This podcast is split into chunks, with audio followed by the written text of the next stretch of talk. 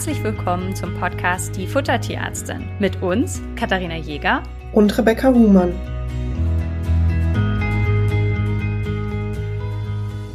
Rebecca, wusstest du, dass die erfolgreichsten Podcast-Folgen, die wir je aufgenommen haben, also die mit den meisten Aufrufen, die mit den Mythen sind? Verrückt, hätte ich nicht gedacht. Ich hätte jetzt eher auf Durchfall oder Magenprobleme oder irgendwie sowas getippt. Also tatsächlich die Grasfressen-Übersäuerungsfolge, das ist ja eine der ganz alten Folgen. Das ist tatsächlich die, die am aller, aller, allermeisten angehört wurde. Aber so in der Gesamtheit scheinen die Mythenfolgen sich einer extrem hoher Beliebtheit zu erfreuen, denn auch wenn das eher neuere Folgen sind, sind die super beliebt. Und deswegen bin ich total happy, dass wir heute schon Teil 5 davon aufnehmen. Und keine Panik, ich habe mal so durchgescrollt, wir haben noch jede Menge Mythen übrig, so dass uns die vorerst auch nicht ausgehen. Und bevor wir jetzt hier aber noch länger über Podcast-Folgen und so weiter reden, lass uns doch direkt mit den Mythen anfangen. Rebecca, fördert die Fütterung von Getreide die Entstehung von Allergien bei Katzen? Das ist ein definitives Nein.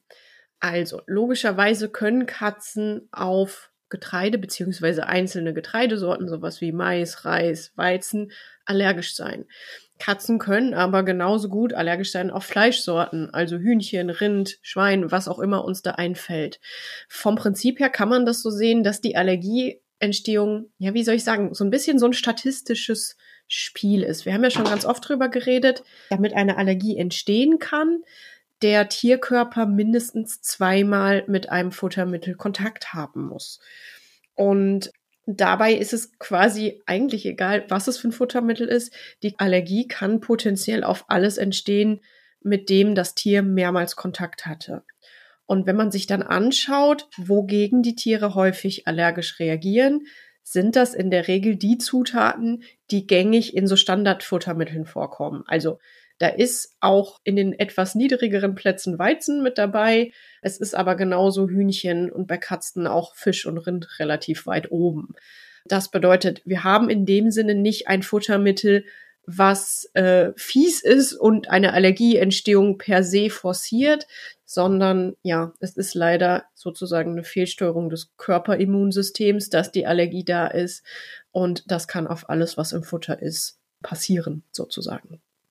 Das heißt, dass auch auf einem Katzenfutter es nicht unbedingt zwangsläufig so ist, dass man sagen muss, ohne Getreide ist jetzt ein Riesenmehrwert, oder? Nein, zumindest nicht in der äh, Allergieprophylaxe. Wenn jetzt nicht so viel an Kohlenhydrat drin ist, dass das irgendwie die Verdauungskapazität, die ist bei Katzen für die Kohlenhydrate ja nicht so hoch überschreitet, ist das jetzt kein Benefit, ob da jetzt das Getreide frei ist oder nicht. Genau. Mir war jetzt hier einfach nur nochmal wichtig, dass wir so ein bisschen drauf kommen, dass ihr natürlich, wenn ihr sagt, naja, ihr möchtet das ohne Getreide, dass das in Ordnung ist, aber wenn ihr vor dem Regal steht und auf ganz vielen steht so diese riesen Marketing-Werbung ohne Getreide, dass das nicht unbedingt den riesen Mehrwert hat und dass auch ein Futter mit Getreide durchaus die passende Fütterung für eure Katze sein kann. Für eine andere Katze ist dann wieder ein anderes Futter. Ähm, also, ne, das ist immer dieses Ernährungsberatung ist halt nicht pauschal. Mir ist halt deswegen einfach wichtig, dass man auch nicht pauschal sagen kann, alle Futter mit Getreide sind sofort schlecht. Oder andersrum kann man auch nicht sagen, ein Futter mit Getreide ist auf jeden Fall geeignet. Ich mag immer diese kategorischen Ablehnungen nicht. Rebecca, was hast du denn als ersten Mythos für mich? Und ich höre auch schon die Kritiker wieder schreien, dass das Getreide so schlecht ist. Ich sage jetzt hiermit nicht, eine Katze soll ein Futter bekommen, wo nur Getreide mit drin ist. Aber eben, wenn ein kleiner Kohlenhydratanteil jetzt auf Basis von Getreide drin ist, ist es nicht schlechter, als wenn ein kleiner Kohlenhydratanteil Basis von Kartoffeln mit drin ist. Eben, Fütterung, wie du schon immer sagst, ist nicht schwarz und nicht weiß. Da muss eben im Einzelfall genau drauf geschaut werden. Und eben die Quintessenz ist, wie du schon sagst, getreidefrei ist in dem Sinne kein Gütekriterium. Also da sind andere Dinge, ähm, die man darauf achten muss, ob ein Futter gut ist oder nicht. Jetzt bist du dran, Kati. Und zwar die Frage ist, tötet Magensäure alle Bakterien zuverlässig ab? Und ich glaube, diesen Mythos muss man, bevor man ihn beantwortet, einmal kurz ein ganz bisschen erklären, wo er herkommt. Es ist so, dass Rebecca und ich nicht müde werden zu erklären, dass wenn ihr eine Rohfleischfütterung gebt, ihr ein erhöhtes Risiko einer Keimbelastung für eure Tiere habt, aber auch, und das ist eigentlich fast noch viel entscheidender, für die Menschen im Umfeld des Tieres. Das bedeutet, dass wenn jetzt ein Hund zum Beispiel ein Rohfleisch bekommt und das ist mit Salmonellen angereichert, dann ist es so, dass euer Hund keinerlei Symptome hat. Den Hunden machen Salmonellen erstaunlich wenig. Diese Hunde werden aber zum Wirt für die Salmonellen und diese Salmonellen können sich dann in diesem Hund ja deutlich vermehren. Und dieser Hund scheidet diese Salmonellen dann auch aus. Und das Problem ist, wenn der jetzt einem kleinen Kind oder einem Menschen mit einer Immunsuppression oder einem wie auch immer, also irgendjemand, der halt kein so fittes Immunsystem hat, durchs Gesicht leckt, dann infiziert sich dieser Mensch mit Salmonellen. Und wir Menschen gehen damit nicht so locker flockig um wie jetzt unsere Hunde, sondern wir haben dann richtig schlimm Durchfall mitunter, wenn wir eben ein reduziertes Immunsystem haben. Das heißt, dass wenn unsere Hunde Salmonellen fressen, die selber damit überhaupt keine Probleme haben, sondern ziemlich gut hinkommen. Ja, also die sind aber natürlich dann Wirte und in denen vermehren sich die Salmonellen und diese Salmonellen werden dann über den Kot ausgeschieden und naja, ihr kennt das selber, ne? Der Hund kringelt sich einmal und äh, leckt sich den Hintern sauber. Dann hat er diese Salmonellen natürlich irgendwo an der Zunge oder er leckt sich durch den, also er leckt natürlich auch den, den Napf aus, wo natürlich die Salmonellen dann von dem rohen Fleisch mit drin sind. Und dann leckt er vielleicht dem kleinen Kind auf, ne, einfach durchs Gesicht und dann infiziert sich das kleine Kind eben mit Salmonellen. Und das wird dann zum Problem, weil das für das Kleinkind, das ein ja, reduziertes Immunsystem hat, einfach eine sehr schwerwiegende Erkrankung ist. Und das ist der Grund, warum wir nicht müde werden zu sagen, bitte, wenn ihr alte Menschen, äh, immunsupprimierte Menschen oder sehr kleine Menschen, also Kinder oder Kleinkinder oder Babys im Haushalt habt, dann ist von einer Rohfleischfütterung abzusehen. Ja, und ganz viele sagen, ja, aber wir Menschen essen doch auch Fleisch. Ja, das mag sein, aber das Fleisch aus dem BAF-Bereich ist in der Regel ich hätte jetzt fast püriert gesagt, aber es ist halt so also durch einen Hackwolf sozusagen, durchge, durch Fleischwolf heißt das Gerät, durch einen Fleischwolf durchgedreht. Das heißt, es ist ja gematscht. Und es ist zum Beispiel so, dass in Deutschland eine extra Verordnung für Hackfleisch ist, weil die Verderblichkeit von Hackfleisch, weil das, das Oberflächenvolumen so viel größer ist, die, die Gefahr, dass davon Keime sich bilden, einfach deutlich größer ist als bei anderen Fleischsorten. Und das zweite ist, überlegt euch mal bitte, ihr verschickt gefrorenes Fleisch durch die Weltgeschichte, ja, und dann taut das zum Teil auf. Auch das ist so, dass es da eine Studie an der Universität München gab, die haben in verschiedenen Shops Fleisch bestellt und haben das dann auf Keime untersucht. Und ich kann euch sagen, ich fand's echt ein bisschen eklig. Also was die da alles gefunden haben, also das will man vor allen Dingen nicht in der Küche haben. Also so. Und lange Rede, kurzer Sinn. Dieses Argument bringen wir immer wieder. Und darauf wird von ganz vielen BAFern geantwortet, ja, das ist alles kein Problem, denn die Magensäure im Magen eines Hundes ist so aggressiv, dass das alle Keime abtötet und deswegen ist das überhaupt kein Problem und wir können dieses ganze Thema komplett ignorieren. Das ist der Mythos. So, und da muss man ganz klar sagen, das ist es auch gewesen, denn es ist ein Mythos. Das stimmt so schlicht und ergreifend einfach nicht.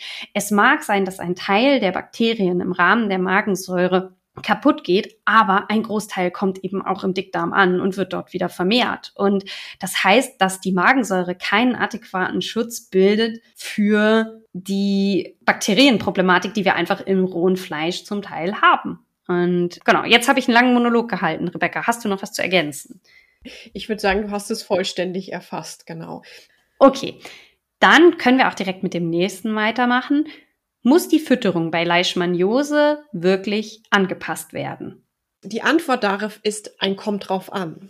Also Beispiel, ihr habt einen Hund adoptiert aus dem Süden und ihr macht jetzt einen Bluttest und es wird festgestellt, dass der Leishmaniose-Täter positiv ist. Der Hund hat aber ansonsten keine Probleme, das heißt, er braucht keine Medikamente, es sind keine Organveränderungen oder irgendwie Symptome da dann ist das so ein Fall, der wird erstmal im Auge behalten bezüglich der Leishmaniose. Bei diesem Hund müsst ihr im Futter erstmal nichts ändern. Habt ihr jetzt aber einen Fall, wo die Leishmaniose, man nennt es klinisch manifest, also wo wirklich Probleme durch die Leishmanien im Körper aktuell entstehen, ist es so, dass in der Regel Allopurinol gegeben wird.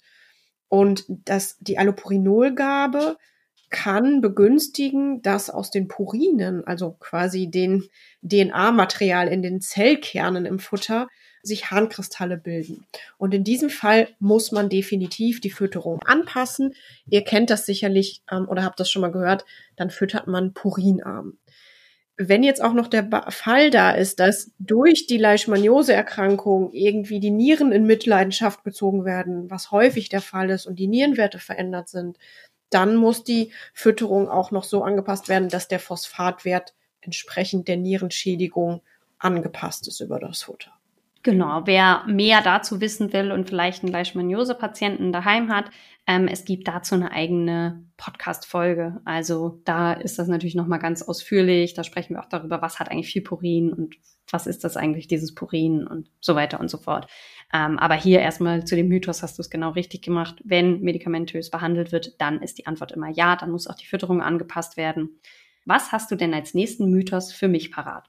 Dein Mythos ist oder der Mythos für dich ist, kann schlechte Haut und kann schlechtes Fell ähm, auf einen Nährstoffmangel hinweisen? Das finde ich einen super spannenden Mythos, weil Hast du das in der Beratung auch ganz oft, dass Leute sagen, ja, aber eigentlich passt mit der Fütterung alles, das Fell sieht ja gut aus.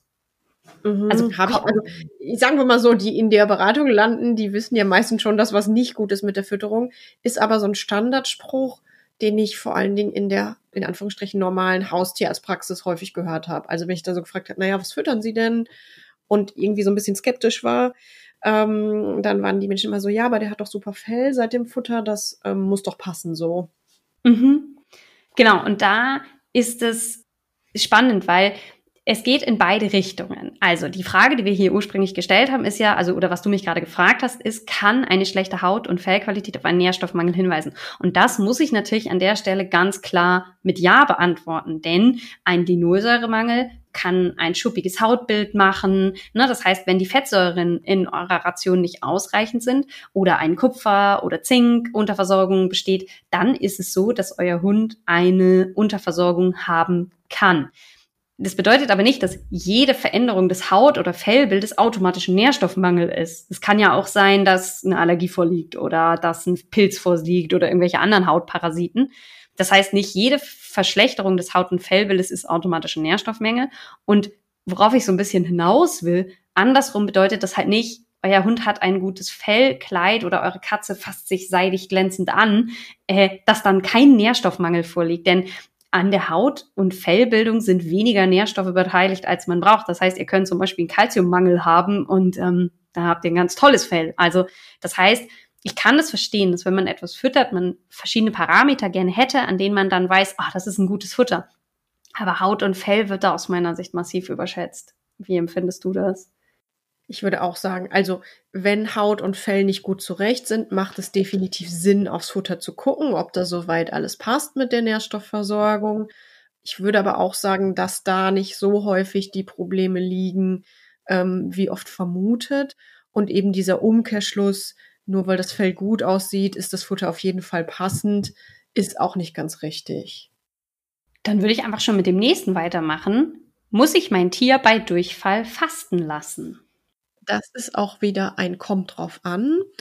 In den meisten Fällen lassen wir beide tatsächlich nicht fasten.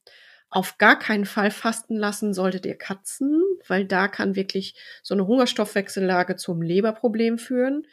Und auch Jungtiere, also Welpen oder Kitten, auf gar keinen Fall bei Durchfall fasten lassen. Also da ist die Antwort auf jeden Fall auf gar keinen Fall machen, also nein. Der einzige Fall, wo die Antwort auf jeden Fall ja ist, ist eine ganz akute, schwere Bauchspeicheldrüsenentzündung. Da lässt man tatsächlich kurz fasten, um sozusagen die Verdauung kurz zur Ruhe kommen zu lassen. Bei allen anderen Fällen ist es so ein bisschen ein Abwägen und ehrlich gesagt, ich lasse meistens weiter füttern, weil man mittlerweile weiß, dass die Darmzellen, um gesund zu bleiben oder erhalten zu bleiben, auch den Nahrungsbrei benötigen. Und wenn ihr jetzt nicht füttert, ist da eben irgendwann kein Nahrungsbrei mehr. Und das zieht tatsächlich die Darmzellen mehr in Mitleidenschaft, als man denkt oder als man früher vermutet hat. Und deswegen lasse ich in den meisten Fällen tatsächlich auch bei Durchfall weiter füttern. Oder wie machst du es, Kathi? Genau, ich mache das auch so. Ich finde es spannend. Ähm, früher hat man das nämlich immer gemacht, dass man gesagt hat, naja, wenn der Hund Durchfall hat, dann füttert man 24 Stunden nicht. Das wird auch in manchen haustierärztlichen Praxen noch empfohlen. Also ich finde es ganz spannend. Die Mythen, die wir hier euch im Podcast präsentieren, sind ja alle auch in, ja, in, bei Instagram als eigene Posts. Und da kommt es ja auch manchmal in den Kommentaren zu so Diskussionen. Und da hat dann auch eine Person geschrieben, ja, aber bei uns in der Praxis hilft das und wir machen das weiter. Und das heißt, es ist jetzt kein Riesenfehler, wenn ihr das macht, aber es wird heutzutage einfach nicht mehr empfohlen. Und deswegen würde ich das auch nicht mehr empfehlen. Ich würde immer auf eine Schonkost umstellen. Was eine Schonkost ist, gibt's in einer eigenen Podcast-Folge. Ne? Das ist dann einfach wahnsinnig sinnvoll und halt eben immer weiter füttern. Ich mache es manchmal so, dass ich meinen Hunden etwas weniger fütter. Das relativiert sich aber selber, weil die Hunde auch weniger Appetit haben, wenn es ihnen magen-darm-technisch nicht gut geht. Also die fressen dann auch von sich aus keine Riesenmengen ähm, und dementsprechend biete ich teilweise einfach ein bisschen weniger an. Ähm, das ist so für mich ein ganz bisschen mein Kompromiss, wenn das halt für zwei, drei Tage ist. Ich muss übrigens gerade ein bisschen lachen. Rebecca kämpft gerade, während wir diese Podcast-Auffolge aufnehmen, ein bisschen mit ihrer Katze, die heute operiert wurde und ein Body hat und sehr leidet. Wenn euer Tierarzt sagt, für eine Operation soll der Hund äh, oder die Katze bitte fasten gelassen werden, dann macht ihr das natürlich. Ne? Also nur das nochmal kurz, weil wir dann, das ist natürlich aber was anderes als der Magen-Darm, weil du hast dich nämlich auch beschwert, dass deine Katze heute Morgen nichts essen durfte. Ich wollte gerade sagen, das Hauptproblem meiner Katze ist im Moment, dass sie wirklich hangry ist. Ähm, ich weiß nicht, ob ihr schon mal ein Tier hattet, was operiert werden muss. Die müssen tatsächlich dabei vorher zwölf Stunden fasten gelassen werden, also zwölf Stunden nichts fressen, weil denen manchmal vom Narkosemittel übel wird. Und die Sorge der Kollegen ist dann, dass die sich erbrechen müssen. Und das wissen sicherlich alle, im bewusstlosen Zustand erbrechen kann gefährlich sein, weil es dann quasi von dem Erbrochenen was in die Lunge gelangen kann. Das soll vermieden werden, deswegen fasten lassen vor der OP. Und auch nach der OP gibt man nicht sofort wieder was zu fressen, sondern man wartet, dass die Tiere ganz wach sind und ganz klar sind, dass sie auch ganz sicher wieder einen normalen Schluckreflex haben. Und äh, meine Katze wütet hier jetzt gerade rum, weil sie auf der Suche nach was Fressbarem ist. Sie durfte aber gerade schon eine kleine Portion fressen, aber es war ihr tatsächlich zu wenig. Aber sie muss sich jetzt noch ein bisschen gedulden, weil es da eher mehrere kleine Häppchen gibt als jetzt eine Dekoration. Ich fand es nur lustig, weil du dann mit angefangen hast, ja, also Katzen dürfen niemals fasten und ähm, ne, also das einfach nochmal als Sonderausnahme, aber das hat natürlich auch dann mit Magen-Darm nichts zu tun, aber darüber musste ich gerade ein bisschen schmunzeln, weil deine Katze in ihrem Body hier durchs Bild turnt. Genau, und wenn wir dabei sind, noch kurz als Einwurf, also eine Katze, die nicht frisst, die muss unbedingt zum Tierarzt. Also spätestens, wenn sie jetzt einen Tag nicht gefressen hat, am nächsten Tag losgehen. Gerade wenn die Katze etwas dicker ist, kann es da eben zu dieser Fettbilisation und einer Fettleber kommen, die wirklich dramatische gesundheitliche Folgen haben kann. So, Kathi, jetzt einer meiner Lieblingsmythen für dich. Und zwar gelten Bedarfszahlen nur für Fertigfutter. Vielleicht sollten wir ganz kurz nochmal sagen, was eine Bedarfszahl ist. Also, unser Job ist wahnsinnig mathematisch. Das bedeutet, für alle Nährstoffe gibt es Zahlen, wie viel unsere Tiere davon jeden Tag bekommen müssen, damit sie ausreichend versorgt sind. Jetzt mal als Beispiel. Ein Tier braucht, damit es ausreichend versorgt ist, 500 Milligramm Calcium. Und gleichzeitig gibt es auch Mindestbedarfszahlen. Das heißt, man weiß dann, wie viel Calcium muss dieses Tier mindestens jeden Tag aufnehmen, um ausreichend versorgt zu werden. Diese Zahlen sind mit Hilfe von Tierversuchen, Schätzformeln und äh, mathematischen Berechnungen, also da gibt es verschiedene Methoden, wie man sowas festlegen kann, hergeleitet worden. Die kann man jetzt auch mit Formeln berechnen. Und daran messen wir immer, ob ein Tier ausreichend versorgt ist.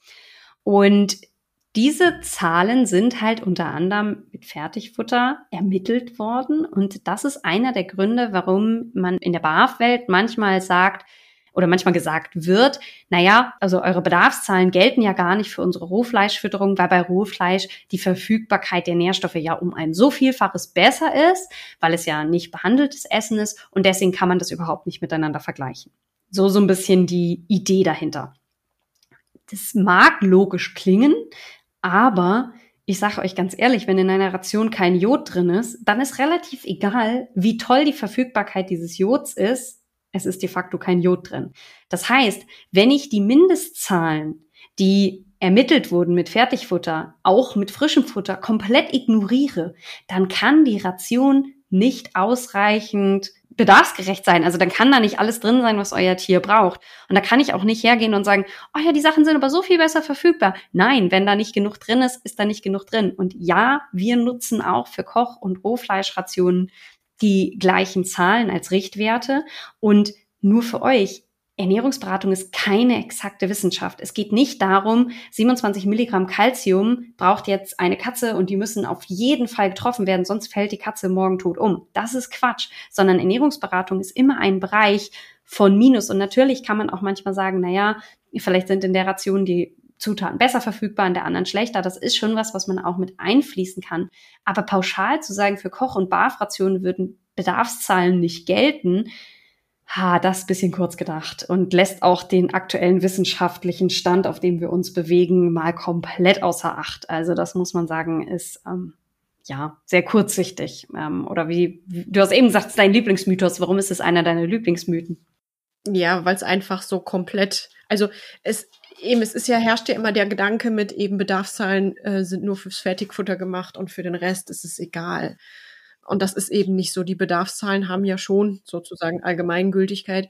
Und wie du schon sagst, es sind Schwankungsbereiche mit einkalkuliert. Und wenn der eine Nährstoff äh, mit dem frisch zubereiteten Futter besser aufgenommen wird als mit den Fertigfutter, muss aber trotzdem eben eine ausreichende Menge drin sein, damit die Versorgung passt. Also ja, vom Prinzip her kann ich das nur unterschreiben, was du gesagt hast.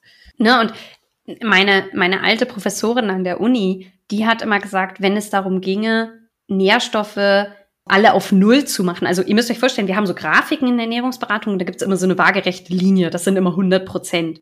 Und wenn Ernährungsberatung bedeuten würde, alle Balken irgendwie auf 100 Prozent zu kriegen, dann könnte man da entweder eine KI dahinter setzen oder sie hat es nicht mit KI gesagt, war, ähm, sondern sie hat gesagt, dann könnte man da einen Schimpansen hinsetzen und der würde Rationen rechnen. Und sie hat gesagt, das funktioniert eben nicht, sondern man muss sich auch mit den verschiedenen Sachen damit auskennen, um beurteilen zu können, wenn ein Balken abweicht von diesen 100 Prozent, sei es nach oben oder nach unten, dann muss ich in der Lage sein zu bewerten, ob diese Über- oder diese Unterversorgung klinisch relevant ist. Und das ist eben das, was unseren Job ausmacht, dass wir die Erfahrung haben zu sagen bei einer Ration, das merke ich oft in der Beratung, dass ich halt die Grafik fertig gemacht habe und dann sind die Leute, das ist aber viel zu viel. Und ich sage, ja, da sind ganz viele B-Vitamine drin, aber die werden mit dem Urin wieder ausgeschieden. Und dass man eben sich herleiten kann, wann ist eine Über- oder wann ist eine Unterversorgung relevant. Und das muss man natürlich bei Fertigfutter bewerten, das muss man bei Nassfutter bewerten, das muss man bei Kochfutterrationen bewerten und eben auch bei Rohfleischrationen. Und so hat man dann eben da die verschiedenen Rationen und genau, und die Zahlen sind aber immer die gleichen. Und wir nutzen auch immer die gleichen Zahlen.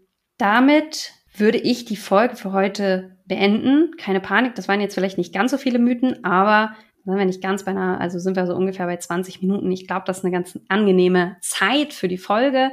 Ähm, und dann machen wir beim nächsten Mal einfach weiter und nochmal ein paar mehr Mythen. Ich bin mal gespannt, was da noch so ist. Wie immer gilt, ihr habt noch Mythen, schickt uns die zu. Ähm, auch immer gerne von Kolleginnen. Ich weiß, dass einige Kolleginnen hier zuhören. Was wird euch in der Praxis so um die Ohren gehauen? Ähm, immer her damit. Auf der anderen Seite habe ich gesehen, ein paar Leute waren schon so lieb, kleine Texte bei Apple zu schreiben und Bewertungen zu schreiben. Das hilft uns natürlich wahnsinnig in der Sichtbarkeit. Wir stecken hier viel Zeit und Liebe in diesen Podcast. Ähm, seid so lieb, bewertet, je nachdem, wo ihr den Podcast hört. Vielen Dank und bis dann. Bis dahin. Tschüss.